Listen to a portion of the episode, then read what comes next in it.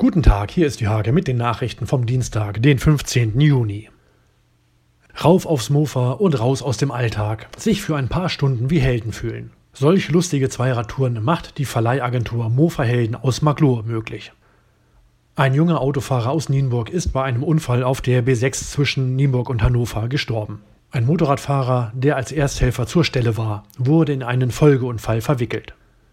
Katharina Thalbach gehört zu den bekanntesten Schauspielerinnen Deutschlands. Im Haag-Interview spricht die Berlinerin über die Vorfreude auf ihren Auftritt in Hasbergen.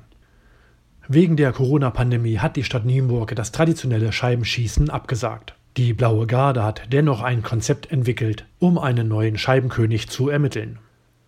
Auch das vierte Reitturnier vom RFV auf Kleinfahlingen ging reibungslos über die Bühne. Die Summer Days brachten den heimischen Reitern Dutzende Schleifen ein. Diese und viele weitere Themen lest ihr in der Hake vom 15. Juni oder auf www.diehake.de.